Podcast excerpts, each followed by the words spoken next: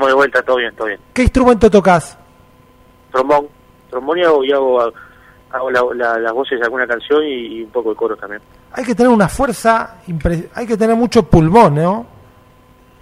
Vos sabés que no, eh, sí, uno cuando, cuando, cuando arranca piensa que es así, pero después cuando te das cuenta que tiene todo un, estudio eh, diferente con el tema de la respiración, se hace más fácil, pero sí, a priori, a priori eh, uno piensa que necesita como unos pulmones extras eh, para, para poder tocar un instrumento de viento, pero no, es, es, es la manera de estudiar y de respirar que te hace eh, tocar el instrumento. Bueno, contale a la gente que te está escuchando de Posadas y que por ahí quiere ir a verlos, cuándo van a estar, un poquito qué, qué van a presentar. Bueno, el mes que viene vamos a estar ahí en, en, Posadas, un lugar donde ya fuimos a tocar más de una vez, eh, un lugar que nos ha recibido siempre con un cariño bárbaro, como, como en todas las provincias, como en toda Argentina. Y nada, vamos con un show que todavía no lo, no lo hemos podido presentar eh, en el norte argentino, así que eh, estamos con mucha expectativa.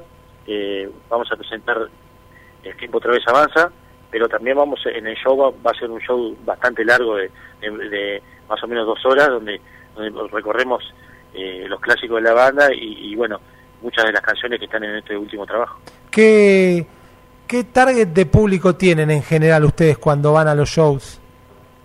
Vos sabés que nos pasa de, todo, nos pasa. Eh, en, en, por ejemplo, en Montevideo, en Uruguay nos pasa que va muchas, van tres generaciones a vernos. Van, de repente, van abuelos con padres e hijos y nietos. Eh, también padres con padres con hijos también, que eso es, nos encanta que la familia vaya a nuestros conciertos. Eh, acá en Buenos Aires nos, nos, nos está pasando también. Y bueno, y después tenés el rango es un rango muy muy grande desde adolescentes hasta personas mayores que se sienten identificados con muchas de las canciones y que van a los conciertos y la pasan bien.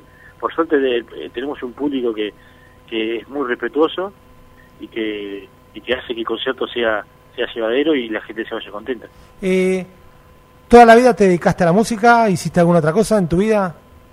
Sí, toda la vida a la música. Desde los 16 años que empecé a estudiar, eh, eh, sí, sí, sí, dejé, dejé, la, dejé el estudio, dejé la, la, secundaria para, para meterme en la carrera de la música y, y sí, me recibí de músico y, y bueno, tuve la suerte de encontrarme con, con, este, con este grupo de amigos que, eh, hoy somos una familia y, y, recorremos el mundo haciendo música. Pues es que Misiones es una, una provincia con mucha cultura musical, con muchos chicos que, que van a los conservatorios, a las escuelas de música. Se hace el Iguazú en concierto, no sé si escuchaste nombrarlo alguna vez, donde chicos de sé, sé, que, hay, que hay basta, que hay basta energía musical en, en, la provincia y, y, una vez tuvimos la oportunidad de, de recibir a, a, unos, a unos chicos músicos que, hacían un folclore increíble y tocaban una canción nuestra, me acuerdo, ni uno suelto que, que es un folclore, y nos dejaron, de verdad,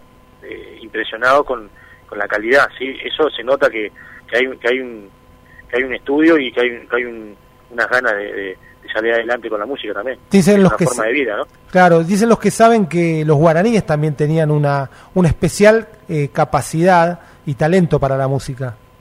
Sí, sí, sí, sí, sí, toda esta región, ya te digo, todo, toda la, todo el litoral, todo el litoral argentino, pasando por Paraguay y por, y por Uruguay, el, digamos el norte de Uruguay que y el litoral, como esa, esa, región tiene tiene tiene vasta vasta energía musical y, bueno así se así se han visto grandes artistas de, esta región no te, te quiero volver al tema de que te dedicaste a la música justamente atendiendo a muchos chicos que quieren dedicarse a la música pero claro es complicado. Son pocos los que realmente pueden vivir de la música. Uno se imagina que por el éxito que están teniendo desde hace tiempo ustedes ya pueden tener ese privilegio no Sí, sí, sí, no fue, no, no fue desde siempre. Antes teníamos otros trabajos dentro de la música, dábamos, dábamos clases algunos eh, eh, y tocábamos con otras bandas también. Sí, de, buena parte hasta hasta, hasta acá eh, hemos tomado la decisión de, de, dedicarnos 100% a la banda y eso hizo también que necesitáramos salir del país a, a tocar porque Uruguay es un mercado muy chiquito.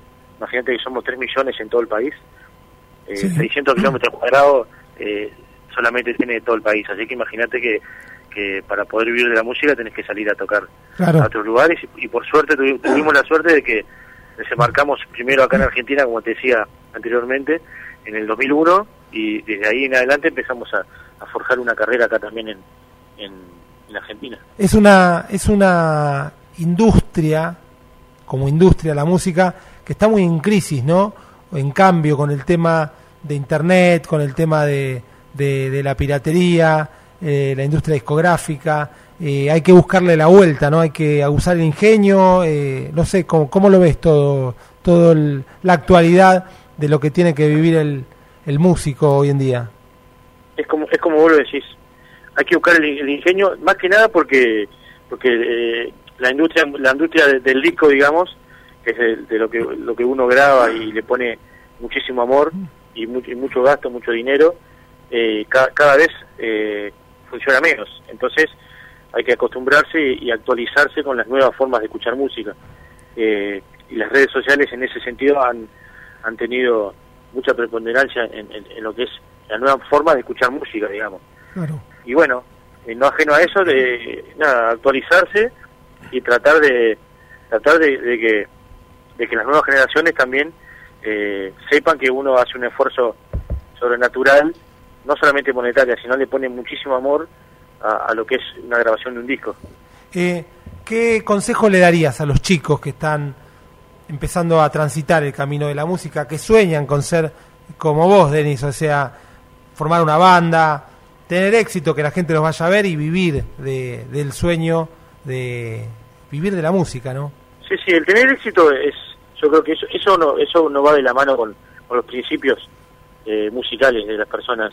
Eso es algo que te pasa o no te pasa, pero yo creo que lo más lindo es, en, nuestro caso siempre fue eh, tocar con los amigos así fue como arrancó la banda, unos amigos que arrancaron a tocar en la secundaria y de repente se fueron encontrando con, con, con, otras personas, no solamente la familia y los amigos iban a ver los conciertos, sino que empezaron a sumarse personas desconocidas en el público y eso hizo que, que la banda empezara a crecer de a poquito a poquito, pero siempre creciendo en lo mismo, un grupo de amigos tocando y, y nada, en un momento se transformó la, en la forma de vida de, cada uno de nosotros. Claro, claro, claro. Eh, ¿Qué bandas te gustaban cuando eras chico?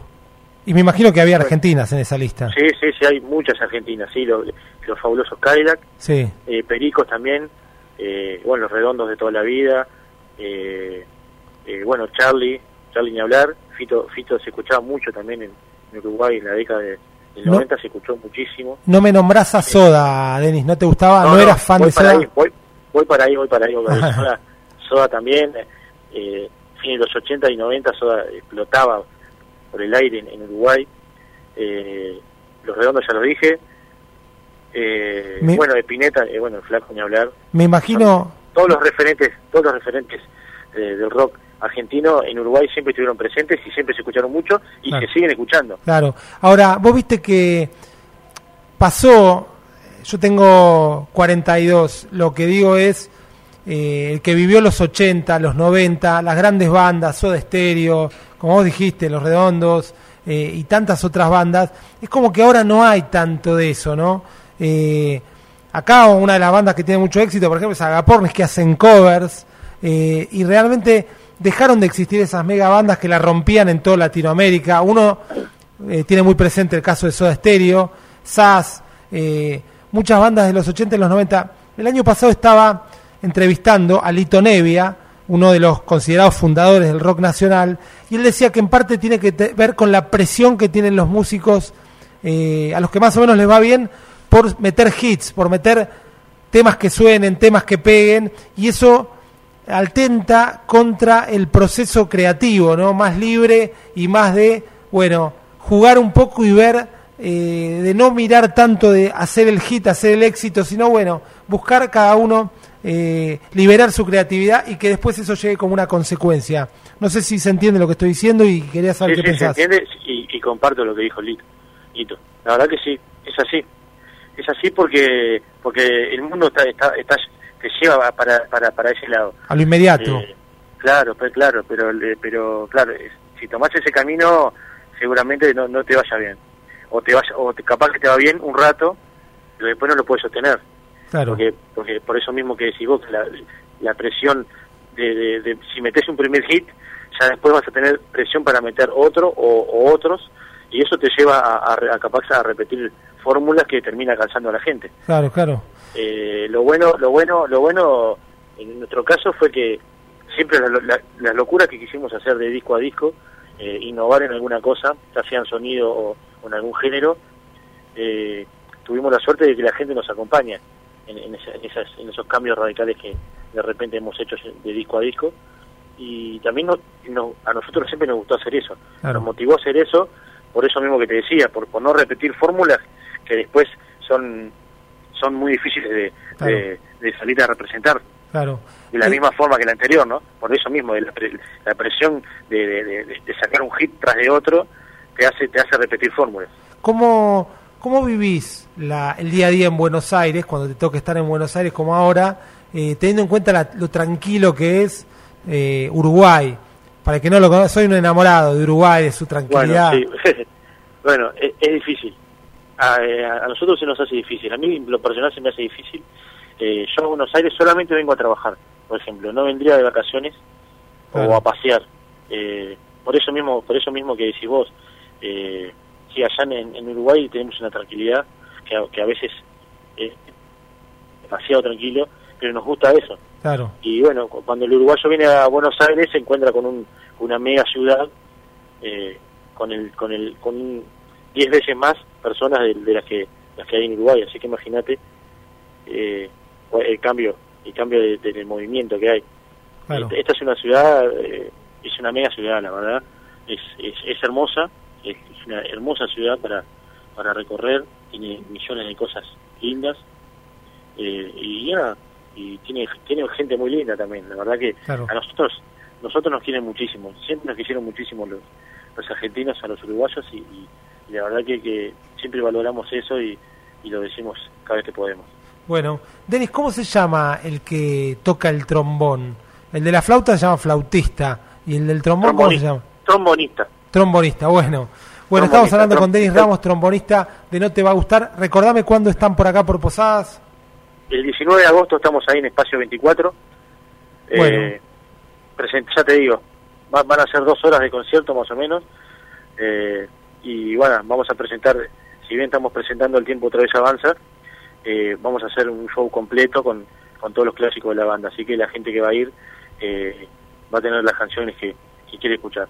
Bueno, bueno, Denis, gracias por este tiempo, esta linda charla. Un gran abrazo, suerte. Van a empezar a grabar, me decís ahora, así que suerte con la grabación y con todos los proyectos. Es lindo, es lindo hablar con gente a la que le está yendo bien porque pone pasión eh, en todo lo que hace. Eh. Bueno, te mando un gran abrazo, nos vemos el 19 por ahí. Por supuesto, así será. Vale, hasta luego, abrazo.